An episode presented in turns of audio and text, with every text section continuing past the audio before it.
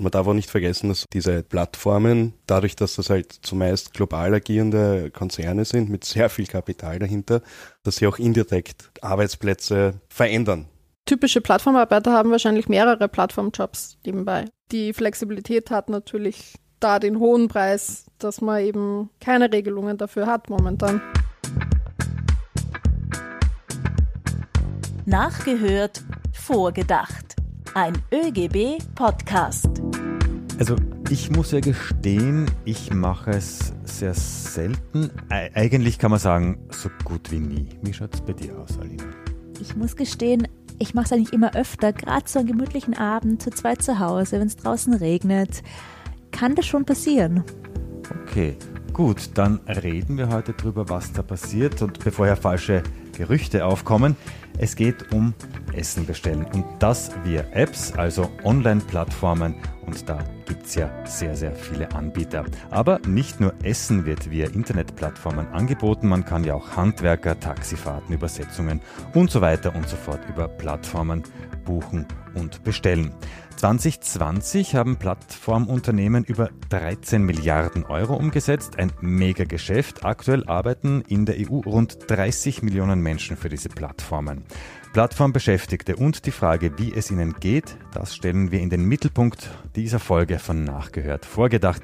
Hallo, herzlich willkommen. Mein Name ist Peter Leinfeldner aus der ÖGB Kommunikation. Und hallo und herzlich willkommen auch von mir. Ich bin Alina Bachmeier-Heder, ebenfalls aus der ÖGB Kommunikation. Ja, Plattformarbeit hat sich in den vergangenen zehn Jahren verfünffacht.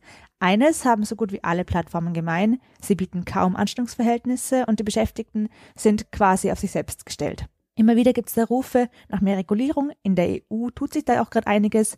Die Wirtschaftskammer aber zum Beispiel hält offenbar eher wenig von Regulierung. Hören wir ein Zitat von Rolf Gleisner aus der Abteilung für Sozial- und Gesundheitspolitik in der Wirtschaftskammer. Es gibt viele Plattformarbeiter, die diese Tätigkeit gerade wegen der Unabhängigkeit gewählt haben und gar nicht am Arbeitnehmerstatus interessiert sind. Eine zu restriktive Regelung würde verhindern, dass sich Plattformen in Österreich oder der EU ansiedeln und dort Crowdworker beschäftigen.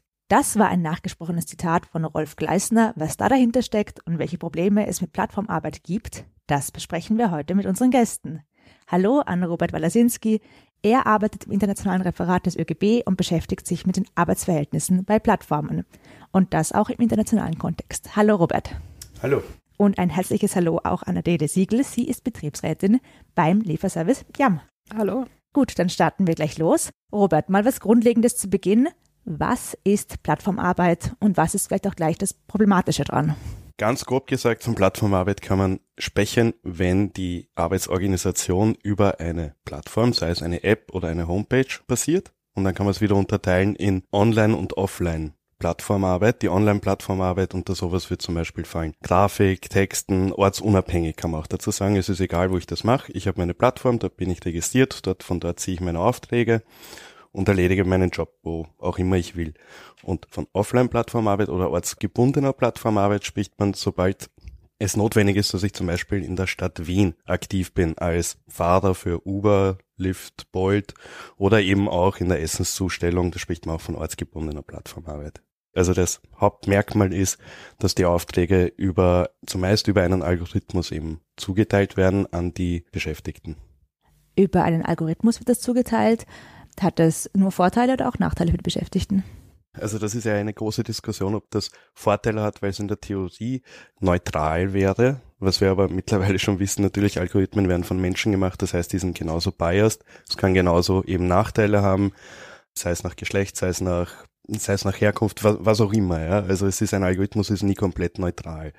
Vorteile würde ich einmal sagen, es ist natürlich ein Vorteil fürs Unternehmen, wenn ich etwas automatisiert laufen lassen kann, weil ich mir damit einfach Kosten einsparen kann. Ja. Nehmen wir den Lieferdienst her oder auch Taxidienst. Ich habe nicht mehr klassisch einen Disponenten da sitzen, der wirklich Dispositionsarbeit macht, sondern nur noch quasi wie Feuerlöscher halt, wenn wirklich mal was nicht funktioniert im System erst eingreift. Jetzt habe ich schon durchgehört, Algorithmus statt Disponent. Adele, meine Frage jetzt an dich. Wie hat Plattformarbeit die Arbeitswelt verändert? Also man kann eben von überall arbeiten, man braucht sich nicht groß bewerben. Das muss man sich mit der Plattformarbeit halt nicht mehr antun. Andererseits ist es halt ein großer Nachteil für Leute, die eigentlich gedacht haben, sie lernen für einen guten Job, zum Beispiel für Grafikdesigner oder Übersetzer und äh, buttern da eigentlich ordentlich viel Arbeit rein, um ihr Fach zu beherrschen. Und dann sind sie aber in einem globalen Wettbewerb und haben eigentlich gar keine Chance. Also wir haben tatsächlich bei Miam auch viele Grafikdesigner oder Architekten oder, oder Leute, die sie halt diesem Stress nicht aussetzen wollen, die dann lieber über Plattform Essen ausliefern. Robert, wie hat Plattformarbeit für dich die Arbeitswelt verändert? Ich glaube, Flexibilität einfach als Schlagwort. Ich ganz persönlich kriege ich immer so ein bisschen Gänsehaut, wenn ich das höre, weil das ist das immer das Argument auch der Plattformen, dass eben diese Flexibilität, wir haben das auch vorher von der WKO eben gehört, dass das irgendwie der Hauptgrund ist. Natürlich, Flexibilität ist was Schönes, jeder von uns hat gerne Homeoffice, flexible Arbeitszeiten, ich suche mir aus, wann ich arbeite und so weiter. Nur ist einfach auch das Machtgefüge ein klein wenig ungleich verteilt. Wann kann ich mir die Arbeit aussuchen und wann wird mir vorgegeben, wann ich arbeiten kann. Ja? Und es ist auch die große Frage nach der Flexibilität, wenn ich davon tatsächlich lohnabhängig bin, wenn ich das als sogenannten Side-Hustle, wenn ich das nur zusätzlich irgendwie mache, ja, um mein, meinen Hauptjob zu kompensieren, weil der vielleicht zu schlecht bezahlt ist, dann ist die natürlich sehr, kann die sehr nützlich für mich sein, wobei wir damit auch ein weiteres Themenfeld eigentlich aufmachen. Aber diese, diese Möglichkeiten, eben so kurzfristig Jobs zu machen, deswegen spricht man auch von Gig, Gig Economy, eben von ich mache einen Kick und dann mache ich das einfach nicht mehr und dann in drei Monaten mache ich es wieder. Ich glaube, das hat es zuvor in dem Ausmaß einfach nicht gegeben, auch nicht mit der Anzahl an Menschen, die halt drin beschäftigt sind. Wir haben von 30 Millionen gehört. Was sind denn das generell für Berufsbilder? Weil wenn ich jetzt an Plattformarbeit denke, mir kommt natürlich immer zuerst diese, diese Essenslieferanten und Lieferantinnen in den Sinn. Aber was, was umfasst das noch alles, was man vielleicht gar nicht so am Radar hat, Robert? Man kann mehr oder minder jeden Job über eine Plattform im Endeffekt laufen lassen. Man muss sie nur dazwischen schalten von Handwerk. Es gibt ja zum Beispiel MyHammer. Da kann sich jeder Handwerker quasi anmelden und jeder Kunde, jede Kundin kann sich dann ihren Handwerker halt raussuchen der bekommt dann den, den Auftrag oder halt nicht. Da ist die Frage eben immer nach dem, sind das jetzt tatsächlich Selbstständige, die sich dort anmelden und das als eine Art Zusatzgeschichte zu ihrem eigentlichen Geschäft halt machen. Und die Plattform ist tatsächlich nur der Vermittler. Also das geht zum Beispiel auch in den Pflegebereich Das hinein. geht auch in den Pflegebereich. Ich habe es vorher kurz nochmal rausgesucht. Heldin zum Beispiel ist jetzt eine neue Plattform, die sich eben im Pflegebereich engagieren wird, mit einem ehemaligen Bundeskanzler als Testimonial quasi, wo er eingestiegen ist. Es steht nichts darüber, wie die Leute dort eigentlich beschäftigt sind oder so weiter, sondern es ist vorgeblich eine Vermittlung, einfach nur von Pflegekräften. Und man darf auch nicht vergessen, dass so diese Plattformen dadurch, dass das halt zumeist global agierende Konzerne sind mit sehr viel Kapital dahinter, dass sie auch indirekt Arbeitsplätze verändern, sage ich jetzt einmal. Gefährden, verändern natürlich durch Technologie, verändert sich immer alles, aber eben, dass Plattformen sehr viel Platz eben dann einnehmen und dadurch kleinere oder mittelständische Unternehmen gewaltig unter Druck geraten, weil sie einfach nicht jahrelang auf Verlust fahren können, wie das eben diese Unternehmen halt gerne machen. Kommen wir wieder zu den Beschäftigten. Adele, meine Frage an dich. Gibt es den oder die typische Plattformarbeiterin, den typischen Plattformarbeiter? Wie wird der ausschauen, wenn du den beschreiben müsstest? Also der typische Plattformarbeiter oder die typische Plattformarbeiterin, glaube ich, gibt es gar nicht. Ich meine, das können Studierende sein, die eben gern so flexibel arbeiten wie möglich oder eben auch äh, von überall arbeiten wollen.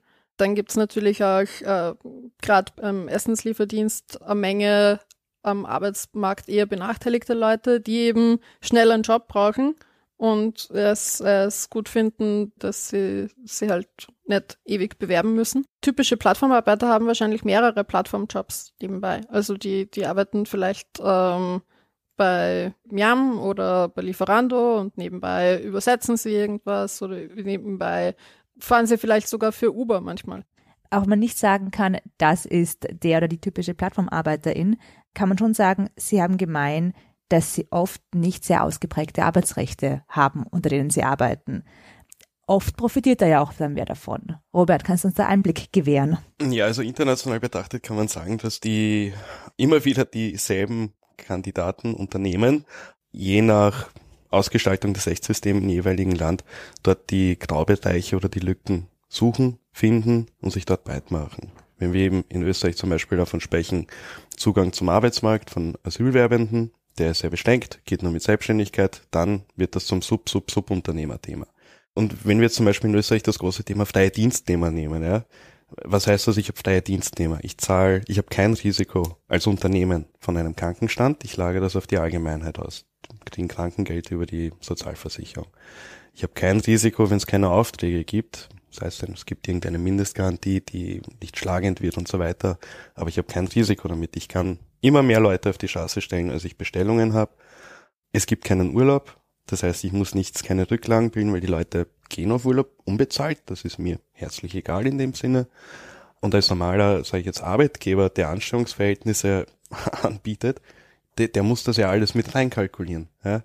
Und da ist das ganz große Ungleichgewicht einfach. Und weil wir vorher vom typischen gesprochen haben oder untypischen, die Kurzfristigkeit, die das innehat, inhärent hat, irgendwie dieses so, naja, man macht das eine Zeit lang, endet ganz oft in einem, ich bin dort Monate oder Jahre lang sogar beschäftigt, ja, weil man einfach in sein gewisses Radl reinkommt, aus dem man dann schwierig wieder, also schwer sich selber wieder rausfinden kann.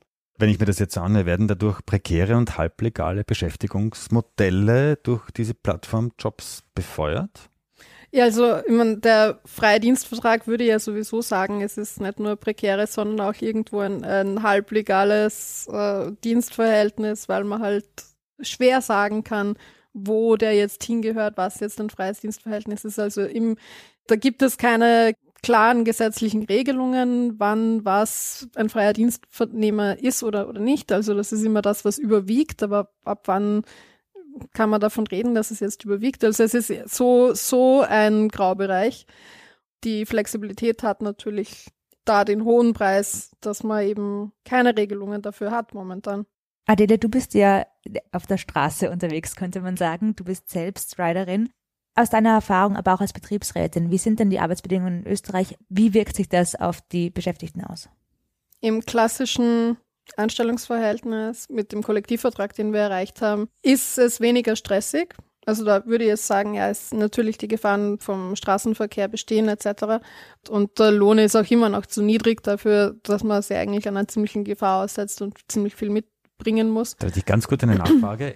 Kollektivvertrag nur für Miam oder auch für alle anderen Essenslieferdienste? Für alle Radboten, ja. Aber für den freien Dienstvertrag gibt es eben keine Regelungen. Also da gibt es das Arbeitsschutzgesetz gilt schon, aber das Arbeitszeitgesetz zum Beispiel nicht. Im Arbeitszeitgesetz steht aber zum Beispiel, dass äh, im Straßenverkehr es keine Entlohnung geben darf, die strecken- oder stückbedingt ist weil das wäre einfach ein zu hohes äh, Risiko. Das, das kann man, so Akkordlöhne kann man einfach äh, im Straßenverkehr nicht, nicht zahlen, das, das wäre doch viel zu riskant.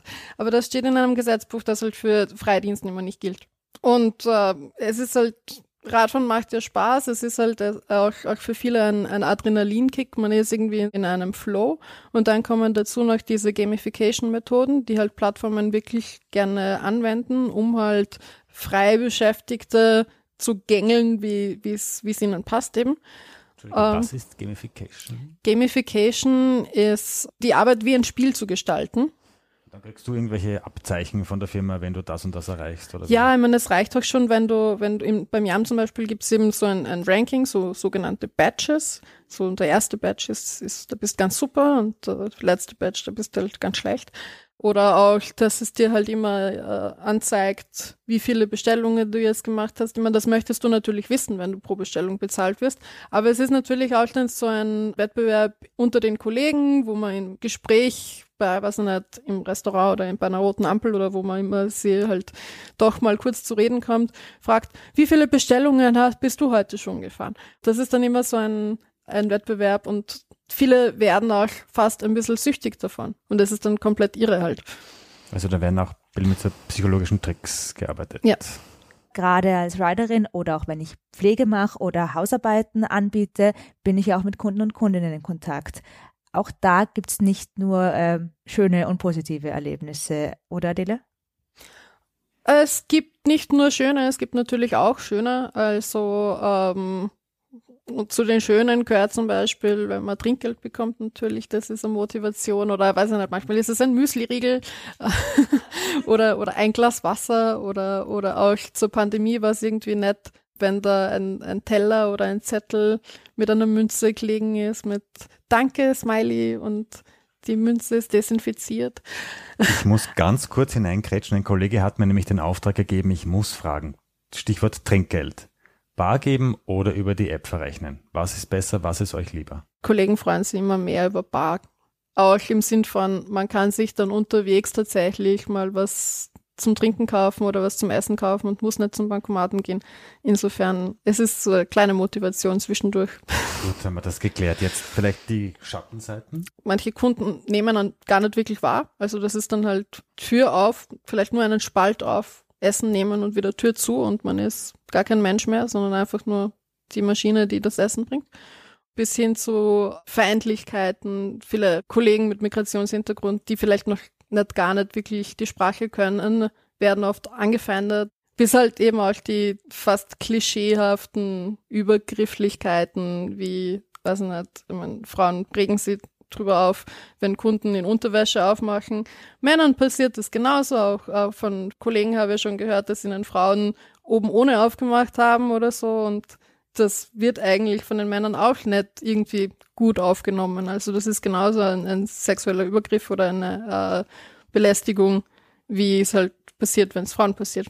Kann man da nicht auch die Plattformen in die Pflicht nehmen, die Beschäftigten besser zu schützen? Wenn Kollegen das bei, beim JAM melden, also ich kann jetzt nur für JAM sprechen, dann wird da auch die Verantwortung dafür übernommen. Also dann wird der, der Kunde vielleicht gesperrt. Genauso auch, wenn es Übergriffe gibt von Restaurants, also ist mir selber schon passiert, dass dann eben auch der, den, den Kellner, den habe ich dann halt zwei Monate nicht gesehen. Also der ist, glaube ich, mal suspendiert worden oder so. Und dann, wie ich ihn gesehen habe, hat er sich auch bei mir entschuldigt und für mich war das, war das dann auch, auch gegessen. Aber da hat das Unternehmen tatsächlich sehr rasch gehandelt. Wo man das Unternehmen schlechter in die Pflicht nehmen kann und was halt auch oft passiert, sind die typischen Übergriffe im Straßenverkehr. Also das sind halt Autofahrer, die ihren, nicht nur die ihren schneiden, sondern die auch tatsächlich möglicherweise gewalttätig werden. Ist mir jetzt noch nie passiert, äh, wobei ich habe mir schon mal gefürchtet vor, vor einem Autofahrer, der irgendwie Todeswünsche, Flüche irgendwie aus dem Fenster geschrien hat oder so. Also das, da kann man halt irgendwie schlechtes Unternehmen dafür verantwortlich machen, weil das ist einfach, Robert, du bist nicht meiner Meinung. Hast du eine Idee, was das Unternehmen machen könnte in so einem Fall? Also die Leute weniger unter Druck zu setzen. Also bezahlt zu werden in Akkordlöhnen ist natürlich ein Unterdruck setzen. Und selbst wenn ich nach Stunde bezahle, ich habe gecheckt, wie viele Bestellungen geschafft werden, damit auch psychologisch die Leute quasi unter Druck zu setzen. Ich kann das aus eigener Erfahrung halt mit anderen Botendiensten, die keine Plattform waren, halt eben sagen, dass man das so kommunizieren kann oder auch anders. Ja das ist halt schon so ein kleines Rädchen, an dem jedes Unternehmen im Endeffekt drehen kann. Wir haben jetzt sehr viel Negatives gehört. Ähm, Leute werden unter Druck gesetzt, Scheinselbstständigkeit. Zu Beginn haben wir aber gehört, es soll ja nicht zu viel reguliert werden. Das könnte nämlich dann Abwanderung zur Folge haben. Kannst du das nachvollziehen, diese Aussage? Aus WKO-Perspektive von mir aus, aus der Praxis eigentlich nicht. Punkt eins ist, wenn ich nicht in der Lage bin, ordentliche Anstellungsverhältnisse oder Arbeitsverhältnisse zu bieten, sollte man sich überlegen, soll man überhaupt am Markt aktiv sein? sollte sich auch die WKO überlegen. Weil was hat das zur Folge, wenn ich das regulierte quasi? Man spricht vom Level Playing Field. Die alle haben dieselben Grundvoraussetzungen, wie sie ihre Dienste anbieten. Und dann müssen sie sich überlegen, wie mache ich das mit Marketing, Organisation und so weiter, damit ich das auch gewinnbringend machen kann. Und so ist es, der eine sucht sich seine Graubereiche der andere versucht seine Leute anständig zu behandeln. Die Kosten sind komplett unterschiedlich und das Risiko ist auch eben ganz anders aufgeteilt. Also ich muss dem widersprechen, ganz klar. Regulierung heißt ja nicht, ich verbiete alle Systeme, sondern ich schaffe klare Regeln. Was ist ein Selbstständiger und was ist ein Angestelltenverhältnis? Das passiert ja auf EU-Ebene ist das ja genauso auch gedacht. Ja, das ist ja auch ein Vorteil für freie Dienstnehmer, wenn sie tatsächlich frei sind und nicht in ein Korsett gesteckt werden. Genauso wie für Selbstständige, wenn sie eben selbstständig entscheiden können, ich mache den Job oder nicht und zu dem und dem Geld mache ich es oder nicht. Und nicht, ich krieg das vorgegeben von einem übermächtigen, also tatsächlich übermächtigen Gegenüber, auf das ich überhaupt nicht zugreifen kann. Was einfach nur eine App auf meinem Handy ist. Ja. Oftmals ist ja nicht einmal bekannt, wo das Büro ist. Es tut sich aber schon ein bisschen was, nämlich auf EU-Ebene. Da wurde gerade letzte Woche über einen Richtlinienentwurf abgestimmt, Robert. Kannst du uns sagen, worum es da geht und wie es da auch vielleicht weitergeht? Also dieser Richtlinienentwurf, das ist jetzt quasi, was letzte Woche im EU-Parlament abgestimmt worden ist, ist ein Mandat für weitere Verhandlungen. Es ist noch nicht abgeschlossen. Es ist ein bisschen kompliziert, aber im Grunde genommen geht es darum, die Kommission hat vor knapp über einem Jahr ihren ersten Entwurf vorgelegt, wie eine Regulierung von Plattformen aussehen soll. Über das Ganze ist verhandelt worden, über das ganze Jahr hinweg. Und es ist wieder ein neuer Entwurf eben letzte Woche zur Abstimmung gelangt, der sehr positiv aus unserer Perspektive ist. Über diese Basis wird jetzt in weiterer Folge, im weiteren Verlauf der Gesetzgebung diskutiert. Und das, äh, die Kernelemente in diesem Richtlinienentwurf ist einmal die Grundannahme eines Anstellungsverhältnisses, wenn ich bei einer Plattform beschäftigt bin, unabhängig vom Vertrag, was die Plattform vorlegt. Und der zweite Punkt ist, diese Grundannahme ist aber widerlegbar. Da sind wir eben bei dem Thema, ich, hab, ich kann Selbstständige haben, wenn sie tatsächlich selbstständig sind. Und ich habe Angestellte, wenn ich es nicht beweisen kann. Und das ist eben der große Punkt. Die Plattform muss es beweisen, dass das Selbstständige sind und nicht mehr so wie bisher der Arbeitnehmer Arbeitnehmer sind. Und das würde dieses Problem halt einfach quasi ad acta legen in dem Sinne. Und es müsste die Plattform wirklich einmal vorlegen, sind Selbstständige und das ist das Kernelement. Das heißt, es gibt Grund zur Hoffnung und es tut sich doch einiges in der EU. Man muss halt an dieser Stelle erwähnen, dass Robert und Adele sich schon länger kennen. Sie sind nämlich nicht nur auf äh, gewerkschaftlicher und betrieblicher Ebene aktiv, sondern sie haben miteinander den ersten Betriebsrat gegründet beim JAM. Die Adele ist heute noch Betriebsrätin und der Robert ähm, beschäftigt sich mittlerweile mit der internationalen Ebene und damit, wie Gewerkschaften die Arbeitnehmerinnen vor Ort unterstützen können. Genau, also ich habe mit viel Unterstützung meiner Kolleginnen und Kollegen, natürlich die Adele ist auch dabei, vor zwei Jahren haben wir das Riders Collective ähm, aus der Taufe gehoben, als Initiative, die sich vornehmlich eben dem Food Delivery Sektor annimmt. Also erstens, weil wir selber aus dem Feld quasi kommen, dort schon Netzwerke bestehen. Zweitens, weil das eine sehr große, sichtbare Gruppe einfach ist, weil man sieht das, in jeder Stadt sind die einfach unterwegs. Und wenn man das quasi halt hernehmen kann als Vehikel, wenn wir da was richten können, dann können wir es bei anderen Plattformen halt eben auch machen. Ja, und so diesen Ansatz verfolgen auch die anderen Gewerkschaften international gesehen und auch auf EU-Ebene wird über diesen Ansatz halt eben gefahren. Adele, wenn du ein bisschen zurückblickst, ganz kurz, Betriebsratsgründung, Kollektivvertrag. Wie schwierig war dieser Weg? Wie stolz bist du drauf? Also ich habe es damals schon geahnt bei der Betriebsratsgründung, damals noch bei Fudora, die ja nur möglich war, weil Fudora von Anfang an eigentlich äh, Anstellungsverhältnisse äh, angeboten hat, also tatsächlich Leute angestellt hat und erst später, so nach einem halben Jahr, äh, drei Viertel der Leute umgestellt hat, der freien Dienstvertrag. Habe ich damals schon geahnt, dass, dass die Betriebsratsgründung eigentlich noch der leichteste Schritt ist und da muss man sich arrangieren und das ist natürlich ein, ein sehr schwieriger Weg, besonders in einem Plattformunternehmen, wo man halt gar nicht weiß, wer eigentlich sein Chef ist und das lokale Management eh nichts zu entscheiden hat. Und alles immer erst mit dem Konzern im Hintergrund besprochen werden muss und Prozesse ewig dauern. Dann ist diese Flexibilität und diese, diese Schnelllebigkeit ja nicht nur unter den Arbeitnehmern, wo halt die Leute durchschnittlich zwei, drei Monate beschäftigt sind, sondern es, es gibt auch eine rege Fluktuation im Management. Das heißt, kaum hat man sie vielleicht über ein Jahr hinweg oder eineinhalb, zwei Jahre maximal mit einem Vorgesetzten arrangiert und da in seinen, seinen Rhythmus gefunden, verlässt er die Firma und kommt schon der nächste. Also da geht einfach nicht recht viel weiter, wenn man jeden das neu erklären muss oder sie alle Vorgänge immer wieder neu erstreiten muss. Aber es ist schon immer alles so ein bisschen ein Türöffner. Ne? Also ihr habt den ersten Betriebsrat gegründet, dann gibt es den ersten Kollektivvertrag. Das ist ebnet natürlich schon auch den Weg ne, für die Zukunft. Genau, wir leisten da jetzt gerade sehr viel Pionierarbeit. Adele, du bist aber trotz allem immer noch selber auch Fahrradbootin. Das heißt, du bist noch aktiv im Beruf. Warum? Da muss es ja auch was Gutes geben an dem Job, oder? Also mittlerweile bin ich jetzt seit März tatsächlich freigestellt. Also wir haben endlich die, die, die Schwelle von 150 tatsächlichen Arbeitnehmern geschafft bei einer Flotte von 2800 Fahrradfahrern. Ich vermisse das Radfahren schon sehr.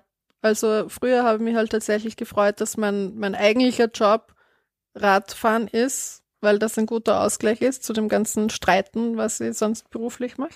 Und jetzt streite ich mich hauptsächlich und genieße eigentlich den Weg von der Arbeit und zur Arbeit am meisten. Robert, auch an dich. Äh, was kann Crowdwork für die Arbeitswelt für die Zukunft bringen?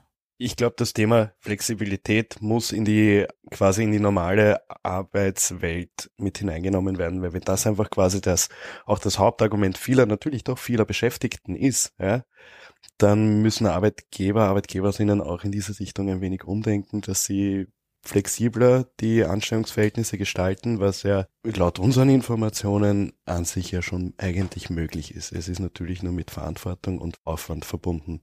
Das ist, glaube ich, die Richtung, in die jetzt da quasi alles angestoßen wird.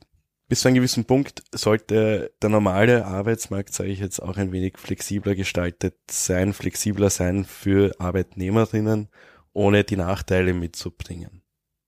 Das heißt, das Ziel muss sein, ordentliche Verhältnisse für die Beschäftigten zu erreichen und von den teils riesigen Umsätzen müssen dann auch die Beschäftigten etwas haben. Das war jetzt einmal Teil 1 des Podcasts. Ich sage ganz herzlichen Dank an euch beide. Bleibt bitte noch ein bisschen bei uns. Es gibt jetzt nämlich noch das ÖGB-Quiz. Genau. Traditionell am Ende jeder Folge. Heute ist euer Zahlenwissen gefragt. Es ist eine Schätzfrage.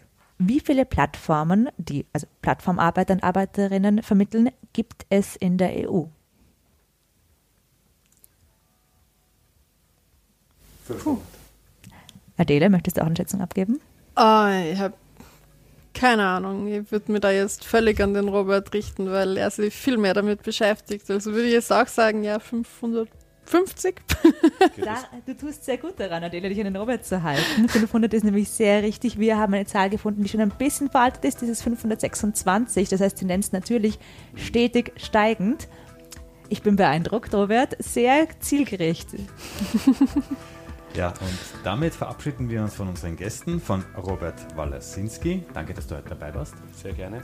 Und auch von dir, Adele Siegel. Danke fürs Kommen. Danke auch. Danke für die Einladung.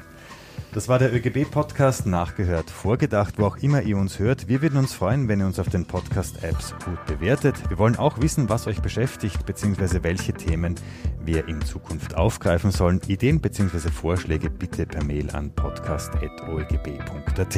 Und wenn auch du Gewerkschaftsmitglied werden willst, dann gibt's alle Infos für dich auf oegb.at und in den Shownotes. Dort verlinken wir euch auch, wo ihr uns auf Facebook, Twitter oder TikTok findet. Bis zum nächsten Mal, wenn wieder nachgehört Und mit unseren Expertinnen und Experten vorgedacht wird.